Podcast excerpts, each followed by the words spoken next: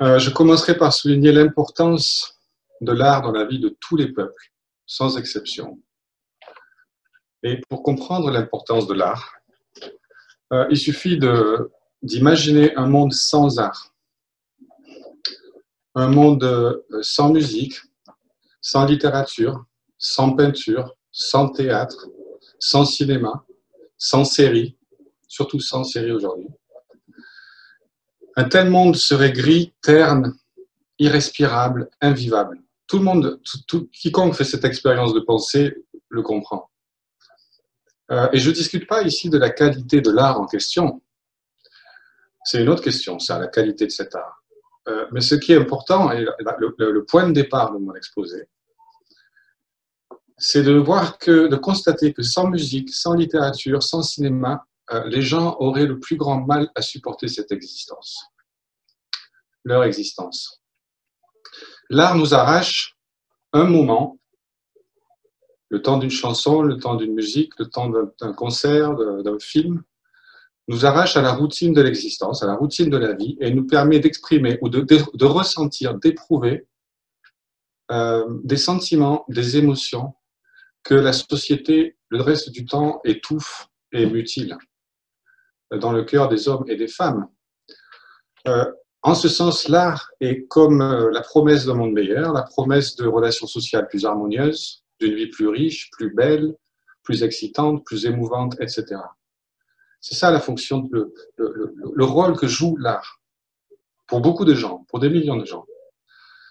Mais une fois qu'on a dit cela, on voit le problème. Ce que je viens de décrire, au fond, c'est un divorce profond entre la vie et l'art, entre l'art et la vie quotidienne, la vie réelle des gens. Pour l'écrasante majorité de la population, pour la plupart des jeunes et des travailleurs, l'art intervient dans leur existence comme une bouffée d'oxygène provisoire, comme une échappatoire, une façon de s'évader un moment du réel de leur existence.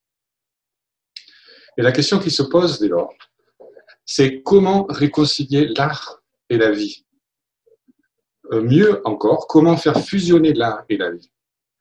Euh, c'est une question qui a agité euh, les cerveaux de pas mal d'artistes et d'écrivains dans le passé. Par exemple, les surréalistes. Si vous lisez les deux manifestes du surréalisme écrits par André Breton, vous trouverez que cette question de comment réconcilier la vie et l'art est posée.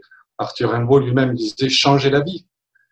Et il disait changer la vie du point de vue d'un artiste, et d'un artiste génial par, ailleurs. Donc il y a cette aspiration à faire fusionner l'art et, la vie des hommes qui, qui, existe depuis un moment. Euh, est-ce qu'une telle réconciliation est possible? Les marxistes répondent que oui, elle est possible. Mais on rajoute, on précise que la condition première d'une telle réconciliation, euh, c'est une révolution non pas dans le domaine de l'art, mais dans la vie elle-même, et plus précisément dans les rapports sociaux entre les hommes, à commencer par leurs rapports économiques. Ce n'est pas sur le plan artistique exclusivement qu'on va régler la question du divorce entre l'existence et l'art. Alors je reviendrai sur ce thème à la fin de mon exposé, mais je voudrais d'abord clarifier la façon dont les marxistes envisagent le rapport entre la production artistique et l'ensemble des rapports sociaux. Il y a beaucoup de confusion sur ce thème. Vous savez sans doute que pour les marxistes, c'est le matérialisme historique, on ne peut pas comprendre euh, une société donnée sans commencer par analyser sa base économique. Autrement dit, la base économique d'une société, c'est-à-dire le niveau de développement de ses forces productives, de sa technique, de sa science, de sa technologie, et les rapports de production qui en découlent.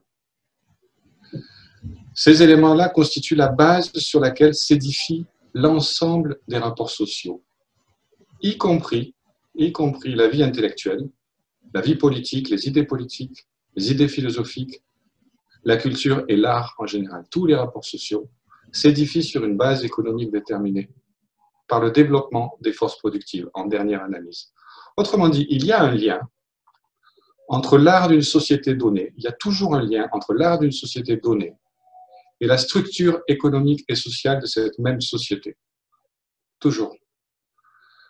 La production artistique d'une époque donnée puise sa sève, ses images, ses thèmes et ses innovations dans les rapports sociaux qui découlent de la base économique, dans les contradictions sociales, y compris bien sûr dans les contradictions de classe et même dans la lutte des classes.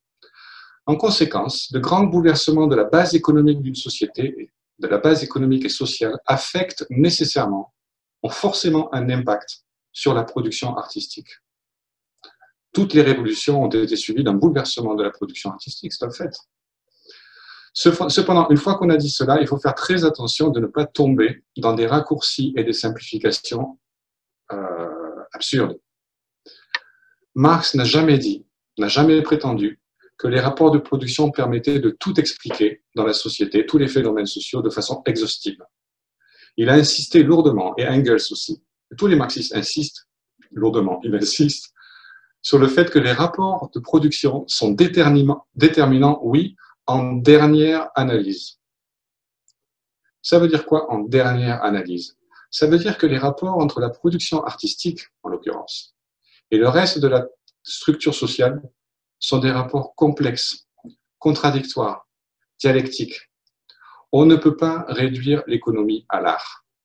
Vous ne pouvez pas expliquer telle production artistique, tel courant artistique par le niveau de développement des forces productives. Quiconque cherche chercherait à faire une telle démonstration aboutirait à des simplifications absurdes qui n'apprennent rien, qui n'enseignent rien. Non, l'art ne reflète pas directement, l'art ne reflète pas mécaniquement les rapports de production, il les reflète d'une façon très indirecte, à travers toute une série de médiations, de facteurs et d'influences diverses.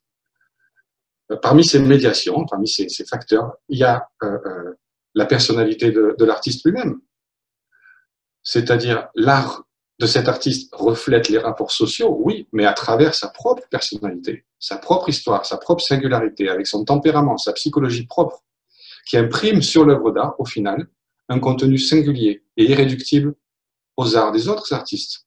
C'est surtout vrai, soit dit en passant, j'y reviendrai, depuis la Renaissance, c'est-à-dire depuis l'époque où l'artiste individuel émerge sur la scène de l'histoire comme, comme quelqu'un qui s'exprime en son nom pour lui-même et avec ses propres sentiments personnels. Bref, l'art a, sa propre histoire et il a ses propres lois qui sont relativement indépendantes de la structure économique et sociale et qui doivent être étudiées comme telles.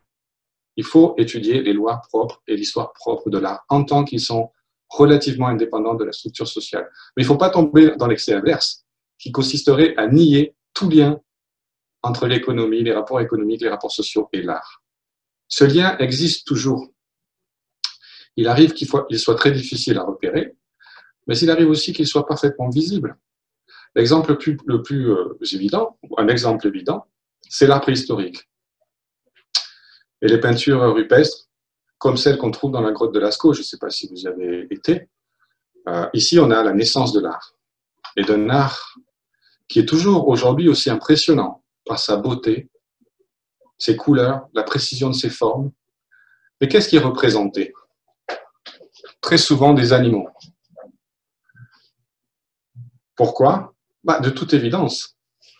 Parce que on, avait affaire à, à, des sociétés de, chasseurs dont la vie, l'existence, la survie dépendait du fait de parvenir ou non à chasser des animaux. Et c'est pas un hasard si ce sont souvent des mammouths ou des bisons, c'est-à-dire des animaux particulièrement difficiles à chasser qui étaient représentés. Il faut noter ici qu'on n'a pas affaire à un art décoratif. Euh, les hommes préhistoriques qui allaient peindre euh, ces magnifiques peintures ne le faisaient, le faisaient au, fond de la grotte. Ils devaient parfois ramper dans des, dans des, zones extrêmement inaccessibles pour aller peindre ces, représentations au fin fond de la grotte, à la lumière de, de, ce qu'ils pouvaient allumer, euh, d'un peu de graisse d'animal brûlée. C'était pas comme quand on pose une affiche ou un poster dans notre chambre. C'était autre chose. Il y avait un rapport beaucoup plus fondamental de cet art à l'existence de, ces hommes. C'est ce que montre la, façon même dont ils peignaient et le lieu même dont ils peignaient. Et ici, il faut dire autre chose. L'art se confondait avec la religion et même dans une certaine mesure, avec la science, disons les, premiers pas, les premières tentatives de contrôler la nature de comprendre la nature et de la contrôler. Vous avez au départ science, religion et art qui constituent un seul, une seule et même chose, qui se différencieront plus tard. Parce qu'évidemment, ces peintures étaient comme des invocations pour que la chasse soit bonne, pour, attraper des bisons, pour attraper des mammouths, etc. C'était directement lié à l'activité productive euh, des hommes, et c'était en même temps une exhortation aux puissances célestes, enfin, c'était pas céleste, mais enfin aux puissances mystiques, pour obtenir euh, de bons résultats dans la chasse. Donc on voit bien ici comment l'art est directement connecté à la lutte pour la production de la vie matérielle. Un autre exemple du lien entre l'art et la société, c'est la poésie. La poésie existait bien avant l'apparition de l'écriture, il y a environ 5000 ans. En fait, à l'origine, le rôle de la poésie était précisément de suppléer à l'absence de l'écriture.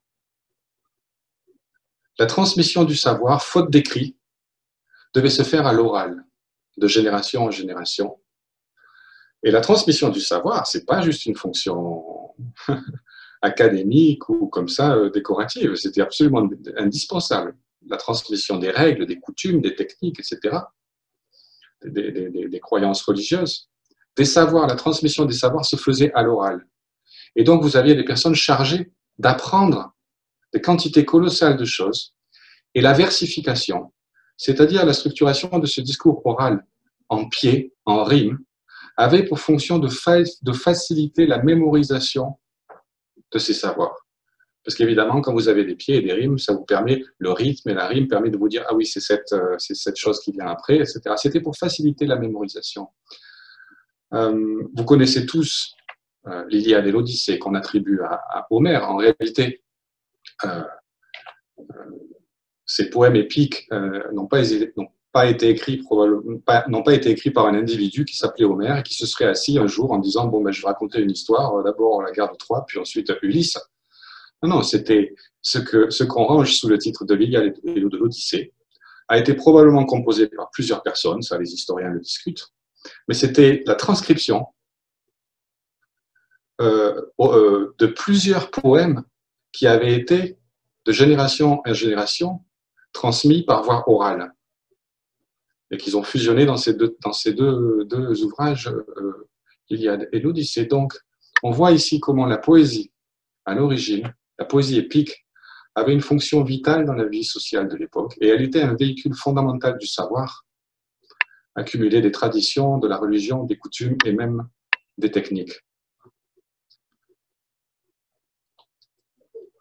J'en viens à ce qui constitue sans doute la plus grande révolution dans l'histoire de l'humanité et que le préhistorien Gordon Child a nommé la révolution néolithique et qui commence il y a environ 12 000 ans. C'est une phase de l'histoire marquée par la sédentarisation des hommes et le développement de l'agriculture et de l'élevage c'est une phase de l'histoire où euh, on a un développement rapide, une accélération du développement des forces productives grâce à l'élevage, euh, aux outils qui se perfectionnent, à l'agriculture, etc. Augmentation de la productivité du, travail. Cette augmentation de la productivité du, travail a permis pour la première fois de créer une situation où un surplus de richesse était créée par rapport au minimum nécessaire. Et donc, la possibilité pour une minorité de la population de, faire travailler la majorité de la population et de capter ce surplus. Par conséquent, on voit bien, on en a parlé déjà, on en parle plus dans le détail, je ne vais pas m'attarder moi, mais quand on parle de la naissance de l'État, de qu'est-ce que c'est que l'État, on parle de cette phase qu'on appelle la dissolution du communisme primitif et la naissance des classes sociales, de l'État, de la propriété privée et de l'exploitation de classe. Eh bien, c'est ça que, la, que, la, révolution néolithique a engendré, la possibilité pour, pour la première fois de libérer une partie de la population, des peuples en question, de l'obligation de travailler, à condition d'exploiter la majorité de ces mêmes peuples. Euh, quelles conséquences cette révolution a eu sur l'art et la culture en général? Eh bien, je dirais une conséquence positive et une conséquence négative. Je commencerai par la négative. Jusqu'alors, l'art était l'art avait un caractère collectif. L'art était la propriété, si vous voulez, le bien de la communauté en général. Il était peut-être embryonnaire, il était peut-être euh, suffisant, mais il était propriété de tous. il pouvait être très beau, avez parlé. À partir de l'émergence des premières classes, des sociétés, premières sociétés de classe, à partir de l'émergence du premier type de société de classe, qui est la société esclavagiste, l'art devient le privilège des classes dirigeantes. La majorité de la population est écartée de la production artistique. Et la classe dirigeante imprime sa marque sur l'art. Ça, c'est l'aspect négatif. C'est là le divorce. Ce divorce dont je parlais au début de mon exposé, il commence là, en un sens. Au moment où l'art devient, est capté par les classes dirigeantes et que la majorité en est écartée. Mais il y a aussi un, autre, il y a aussi un aspect positif du point de vue de l'art à la révolution néolithique et au développement des classes sociales et à, l'apparition des classes sociales.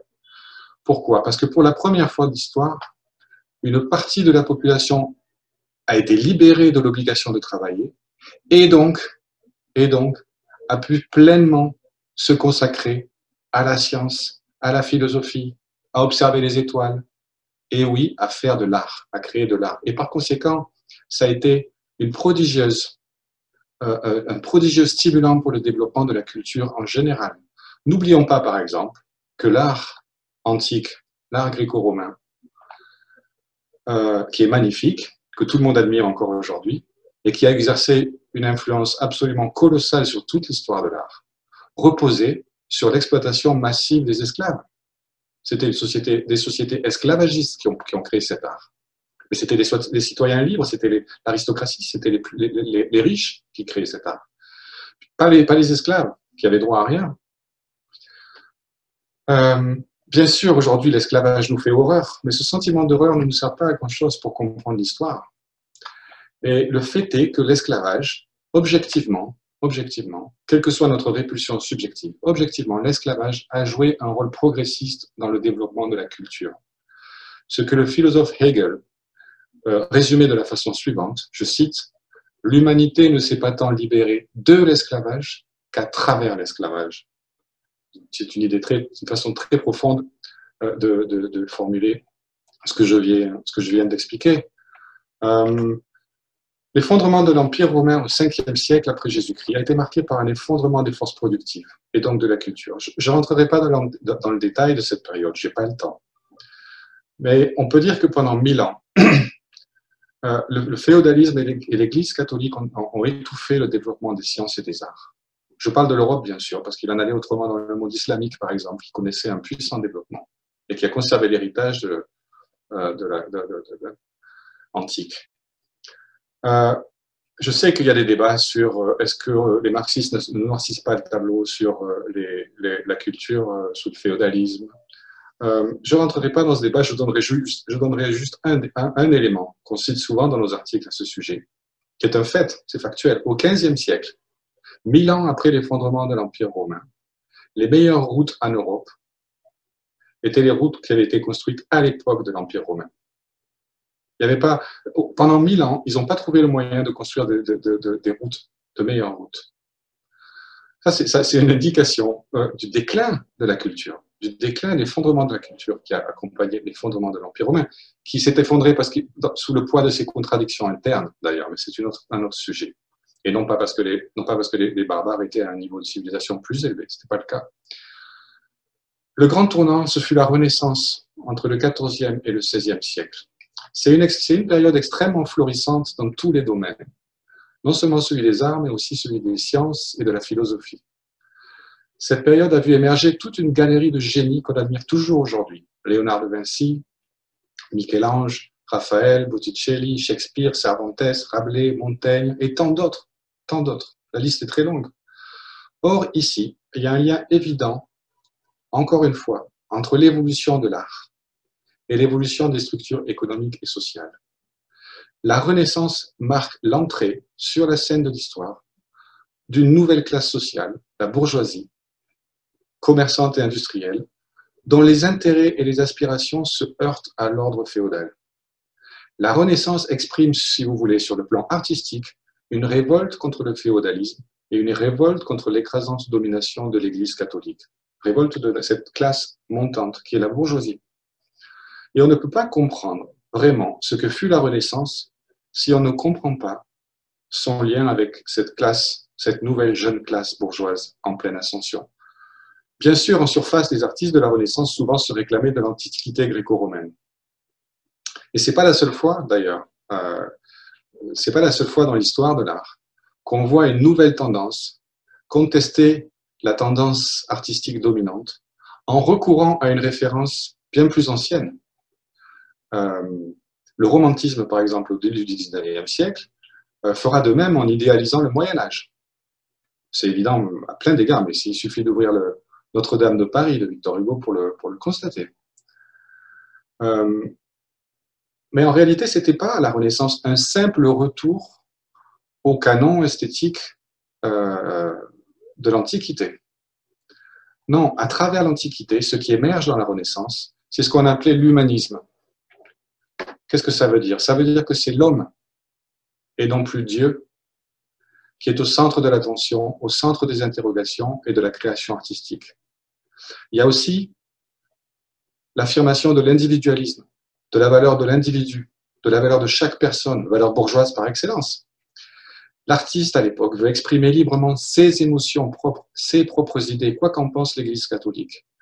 Et c'est aussi la période, je l'ai dit tout à l'heure, qui voit l'émergence de l'individualité artistique en tant que telle, qui répond à ses propres impulsions et non à des contraintes extérieures dictées par telle ou telle institution. Par la suite, la bourgeoisie porte la lutte sur le plan religieux à travers le protestantisme et elle finit par prendre le pouvoir euh, d'État à travers toute une série de révolutions bourgeoises, dont la Grande Révolution française de 1789-94. Je n'ai pas le temps, là encore, d'entrer dans le détail de toute cette période, qui est marquée par un puissant développement de la culture bourgeoise. Je prendrai juste un exemple, celui du romantisme, parce qu'il permet d'illustrer le rapport dialectique entre l'art d'un côté et l'histoire économique, politique et sociale. Qu'est-ce qui s'est passé? À la fin du XVIIIe siècle, je l'ai dit, Révolution française, convulsion révolutionnaire sans précédent. Euh, puis, après euh, le reflux de la Révolution française, il y a les guerres, le régime napoléonien, avec ses guerres napoléoniennes à travers l'Europe, les régimes féodaux tombent les uns après les autres. Puis, à partir de 1815, une phase de réaction et de restauration. La lutte des classes euh, ralentit, où c'est la réaction qui l'emporte. La bourgeoisie est au pouvoir, toujours, bien sûr, elle n'a pas perdu le pouvoir pendant la Restauration. Mais la situation sociale et la lutte des classes se stabilisent. Et qu'est-ce qu'on voit au petit matin, après toutes les convulsions révolutionnaires, après toutes les, guerres? Qu'est-ce qu'on voit? On voit le capitalisme, c'est-à-dire qu'au lieu des idéaux de liberté, d'égalité et de fraternité, on a l'accumulation des profits, on a le règne du banquier et du capitaliste. Et le rationalisme, qui était si puissant mais si progressiste à l'époque de la lutte contre le féodalisme, le rationalisme bourgeois semble se, réduire à la raison qui compte, à la raison qui accumule, à la raison qui calcule froidement son profit de demain et d'après-demain. Eh bien, le romantisme, au début du XIXe siècle, c'est une réaction contre cette situation. Il y a dans le romantisme l'exaltation du Moyen Âge et de l'Orient, bien sûr, mais il y a aussi l'exaltation des sentiments intimes, personnels, de l'irrationnel, du rêve, de l'imagination, de la nature sauvage et indomptable, bref, de tous ces thèmes qui marquent une rupture avec le rationalisme glacé. Et ce qui est intéressant dans le romantisme, et, on le voit dans d'autres courants artistiques, mais c'est la dialectique entre le fond et la forme. Je vous ai parlé des thèmes du romantisme, cette lutte contre le rationalisme, cette exaltation de l'irrationnel, du sauvage, etc. Eh bien, la forme artistique elle-même du romantisme épouse ce mouvement. La forme se, libère des règles classiques, elle s'émancipe de la symétrie, de l'ordre, pour épouser la turbulence de l'esprit et du sentiment. C'est parfaitement clair dans la musique, c'est parfaitement clair dans la peinture, on le voit bien. Un relâchement des formes, une plus grande variété, une plus grande, beaucoup plus grande souplesse formelle. Pour conclure, parce que je ne veux pas être trop long et qu'il y a du monde et qu'on va débattre, je voudrais aborder deux points. Euh, premièrement, la semaine dernière, pour ceux qui étaient là, en parlant du stalinisme, on a évoqué le soi-disant réalisme socialiste euh, en URSS. En réalité, euh, ça a été dit par Camille, je crois, cet art n'était ni réaliste ni socialiste. En vrai dire, cet art ne méritait pas le nom d'art. Ce n'était pas de l'art, c'était de la propagande au service de la, de la bureaucratie soviétique. Le stalinisme a soumis l'art à sa dictature. Pourquoi? Parce qu'il redoutait, non sans raison, euh, la puissance subversive de l'art. Euh, alors que ce n'était pas du tout dans la tradition marxiste. L'idée même d'imposer telle ou telle norme à des artistes est complètement étrangère au marxisme. Pour une bonne et, complète, euh, et complète rupture avec la politique menée par Lénine et Trotsky dans les années qui ont suivi la, révolution russe. Si vous vous reportez, je vous conseille vivement de lire, pour, ce qui est pour moi un des plus beaux livres de Trotsky, qui s'appelle Littérature et Révolution.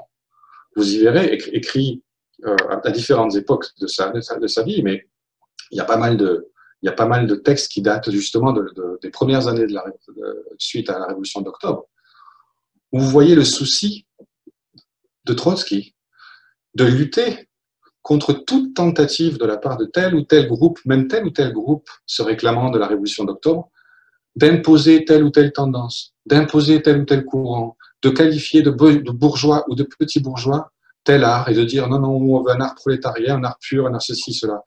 Euh, Trotsky et Lénine étaient complètement étrangers à cette logique et encore plus étrangers à l'idée qu'il leur aurait semblé une pure folie de dicter sous la menace du revolver aux artistes de peindre, d'écrire ou de composer ceci et cela, ce que faisait le régime stalinien? On a publié une brochure sur Shostakovich, que je vous conseille de, lire.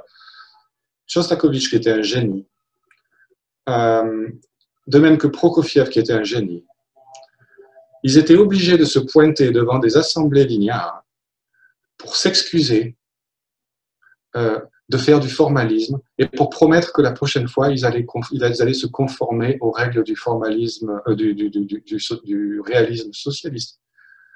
Évidemment, ils, confessaient tout ce qu'on leur demandait de confesser sous la menace de, la prison ou de la mort, mais ils continuaient de faire leur art. Il faisait, et Shostakovich a, a, fait quelques concessions ici ou là pour sauver sa vie, mais il a continué à faire de l'art. Euh, l'idée d'imposer un style, l'idée d'imposer des normes artistiques est complètement étranger à l'idée de Massy. Pourquoi? Pour cette simple raison que l'art doit être libre par définition. Si on veut un bon art, si on veut un art de qualité, il faut qu'il soit libre. Euh, parce que si l'art n'émerge pas du cœur de l'artiste, si l'art n'émerge pas de la, sincérité, de la subjectivité sincère et authentique de l'artiste, ça ne peut être qu'un mauvais art. De même, la science a besoin de liberté évidemment. La recherche a besoin de liberté. Qu'on leur foute la paix dans une certaine mesure. L'art encore plus. Donc c'était un crime et c'était le, soi-disant réalisme soviétique était une manifestation dans le champ de l'art de la dégénérescence bureaucratique de la, de la révolution russe et certainement pas un modèle pour nous. Euh, deuxièmement et finalement, pour conclure, euh, quel est au fond l'objectif des marxistes? C'est d'abord bien sûr d'en finir avec la misère, le chômage, la précarité, les oppressions, l'exploitation, les guerres impérialistes, etc. Le socialisme doit permettre d'abord d'élever le niveau de vie matériel de la masse de la population, de satisfaire complètement euh, tous les besoins matériels. Mais au fond, on vise beaucoup plus haut que ça. Ça ne s'arrête pas là, le socialisme. Ça ne s'arrête pas là, le communisme. En élevant le niveau de, de vie des masses, et surtout surtout en baissant le temps de travail indéfiniment, il s'agit de permettre à tout le monde, pour la première fois de l'histoire, toute la population, d'avoir pleinement accès à la culture, à l'art, à la science et à la philosophie. J'ai dit au début de mon exposé que l'art était indispensable, que tout le monde avait besoin d'art et que tout le monde écoutait de la musique, etc.